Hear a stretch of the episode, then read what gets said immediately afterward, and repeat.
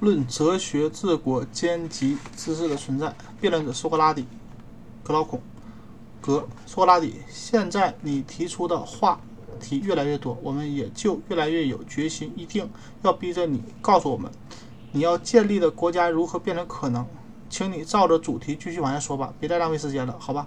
那我就那就先允许我提醒你们，我们是一直沿着讨论正义非正义的主题一一路走到这儿来。是的，那又能怎样？问题的症结正在正是在这里。如果我们发现了正义的话，我们是否要求正义的人与正义的本身，无论在什么情况下都是完全相同的？这是允许正义的人。只要能够举正义之旗，尽量的做正义的事，就算他已经很优秀了。依我看，人只要能够最大限度的接近正义，这也就够了。而我们在寻找的正义的本身究竟是什么？它和在本质上的非正义有什么联系？他们寻求他们的绝对性，就要划分好他们显出来的标准，以此判断他们离我们有多远，判断出我们的。有幸或者不幸，当然，我们并不是为了表明他们以榜样的形式在现实中存在。你的话有有道理。如果有一个国家要想画一个理想中的美男子，他把画都画完了，但就是不能证明这个美男子在现实生活中存在，你能说他画的作品就是空洞无物吗？我想不应该这么说吧。按照这个定式去推演，难道我们也？不也正在缔造一个完美的理想吗？的确如此。那么，就不能因为我们尚不能证明我们所缔造的理想国在现实中没有得到现实实现，这就说明我们的理想是最糟糕的理论了？当然不能。道理也就在这里。不过，为了能让你高兴，我想还是要把这些所谓的理想重新展示给你，以此说明在什么情况下这种可能性最大。因此。我必须请你把前面所同意的话，我说的话再重申一遍。我说过什么话？俗话说“言必行，行必果”。你敢？你说这可能吗？还是说真理在通常的情况下总是说的到比做得到更多？你说，你不是？你是不是同意过我这个观点？是的，我同意过。那么你就不要老。是要我用词词句来证明能做到什么？如果我们能够找到一个国家的治理方案很贴近我们所描述的那种理想，那么你就不得不承认我们的要求已经实现了，你就应该为此心满意足。我确信我会心满意足。你的意见呢？我确实已经满意了。那么接下来就让我想办法来寻找。出现在国家统治中的毛病所在，以便我们根据其其症结去治理它。如果症结小的话，我们可以可能只需要一项措施去改变它；如果一项还不够，两项也行。总之，变化是越少就越好。那当然，我认为如果只进行一项变化，很可能仅此一项就会导致一系列的国家变革。因此说，尽管这是可行的一项，但实际。执行起来却不小也不简单，那是什么变动呢？我想我现在差不多是临近于人们所痛骂的那种爱发奇谈怪论者。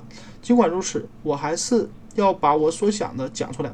就算是我发起的一种浪潮，而一旦此浪潮退去，我也会被嘲笑和耻辱淹淹死。我还是要讲，只要你愿意听，我就把我的话讲完。那请吧。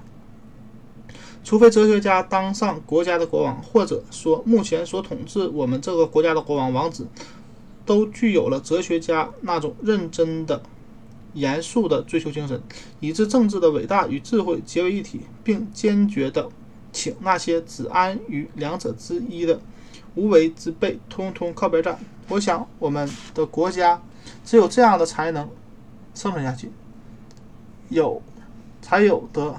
见天日的可能性，否则我们国家将永无宁日。亲爱的格老孔，这就是我的想法。如果不是我觉得他太过分，我早就把它讲出来了。因为一般人并不会想到想得到其他什么办法，无论于国家还是对于人都不会带来幸福的。苏格拉底，你简直就是信口开河。在前面我们讲过一大套理论后，我多么希望能引起无数人，特别是高贵的人，立即立刻脱去外衣，抓起任何顺手可以打入的武器，对你进行猛烈的攻击啊！如果你到现在还提供不出一切论确确切的答案，只是在这里继续你的无稽之谈的话，他们会让你无地自容。这可是你挑起的哦。就算是吧，但是我还会尽我所能的使你逃离大家的棍棒。现在我给你一个良好的帮助和鼓励，在可能的情况下，我也许对你提出的一些问题的解答会比别人更精彩。我就啊，这就是我所做的一切了。现在你既然能够得到我这样的帮助，你就必须尽你最大的能力，向不不相信你的人。显示你是正确的，也许真理会站在你这一边。既然你能给我提供这么大的帮助，那么我也就尽力而为。我想，如果我真的已经脱逃脱不了，我现在出路就是给予我们国家治理者的那一种那种哲学一种明确的界定。在哲学界的哲学家的界定做完以后，我想我也就没有什么可畏的畏惧的了，因为事实也可以证明那些具有。研究哲学天赋的人，我们是有资格做国家统治者的；而那些生下来不是哲学家的人，最好做追随者，做统治者却不太合适，不大适当。那么你就下界定吧，那就听我往下说。希望你满意我的解释，继续讲吧。怎么婆婆妈妈的老毛病又犯了？我想不必我提醒，你一定会还会记得，如果一个人。对某样东西特别有特殊的爱好，那么他会爱这个东西的全部，而不是这东西的其中一部分，是不是这样？我实在记不得，你还啊，还是你帮我回忆吧，亲爱的格老孔。这种答案对别人而言也许合适，但对你而言就不太合适了。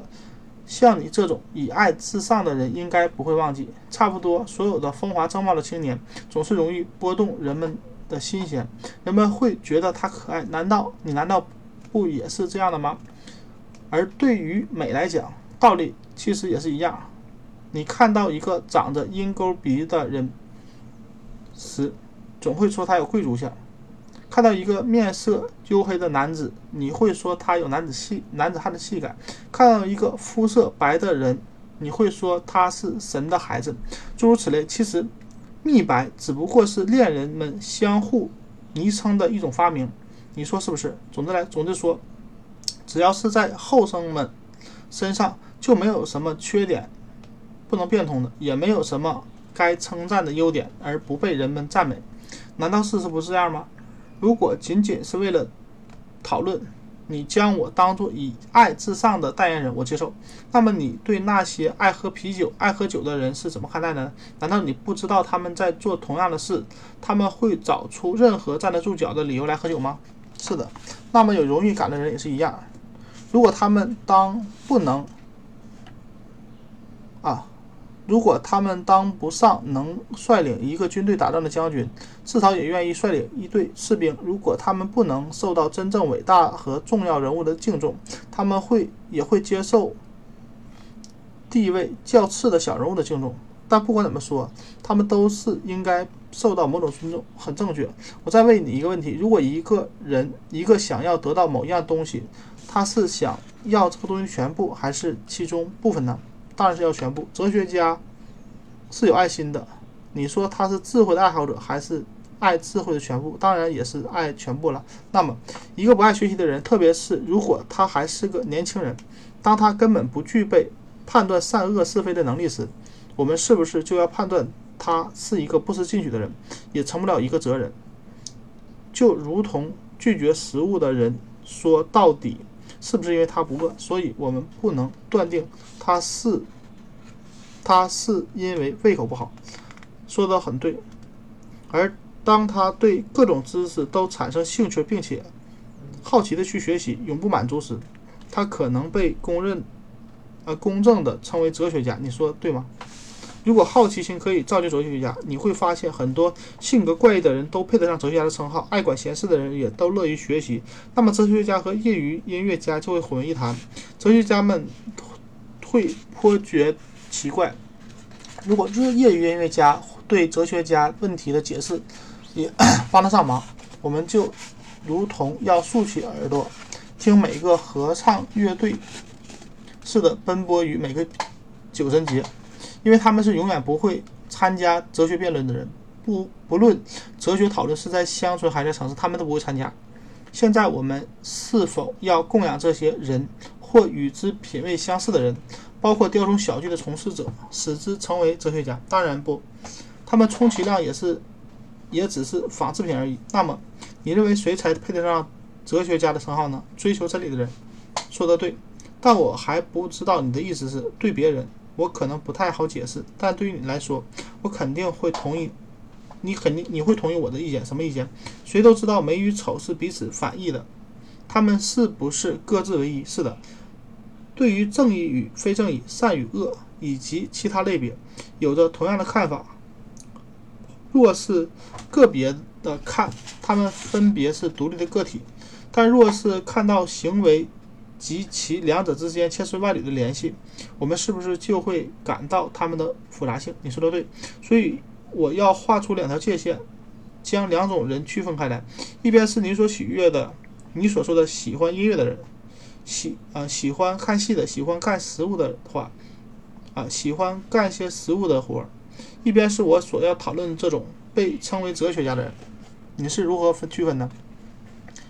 但凡第一种喜欢音乐的、喜欢看戏的、喜欢干实物的人，他们都是都，他们也就是关心事物的声音、色彩、形状以及所有此类的艺术品，但他们的思想却不能认识到美的本身。的确如此。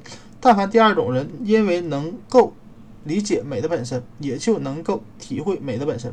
你说这样的人是不是很少见呢？是的，有人具有对美的感觉，却没有对美。对绝对美的感受，或者有的就是，就算是有人教给他关于美的知识，也无法理解美的真正含义。对待这样的人，我想，我要我就要问，他这一生究竟是清醒着的，还是一直在梦中的呢？请你想想看，一个人无论是在睡觉还是在清醒着，都把不同的东西当做同相同的，或者把仿制品也当做真东西。他还不如就一直做梦去，做着梦吧。我认同你的观点，这种人的的确等于一生都在做梦。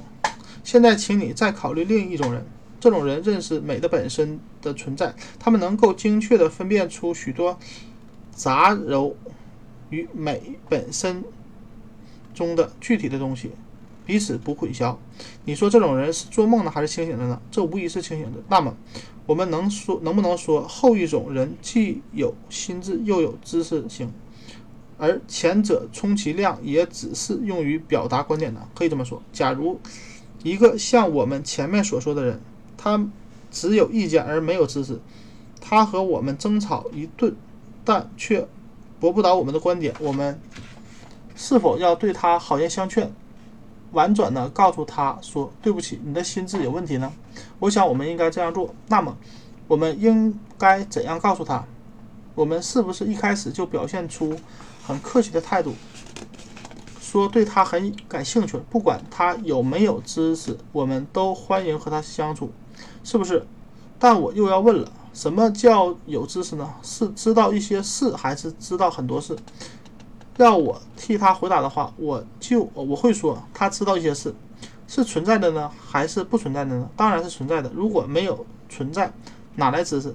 于是我们是不是也可以肯定的说，在以各种观点的不同角度观察完一件事物之后，绝对存在的事情就会绝对的为人所知，完全不存在的事物就会完全不为人所知。这是一个十分美妙的。断论。我再问：如果有那么一样东西，它既是存在的，又是不存在的，那么这种东西能介于完美与啊有完美完全有和完全无之间吗？应该介于两者之间。有知识就意味着存在，无知识就意味着不存在。要寻找介于存在和不存在之间的状态，那么就必须发现相当于有知与无知中间的状态，对吗？对。你现在承认一种叫观点的东西存在吗？毫无疑问，它和知识是不是具有同样的功能呢？还是指另一种机能？当然是另一种机能。如此说来，观点和知识由于发挥机制的不同，也就有着不同的关联了。是的。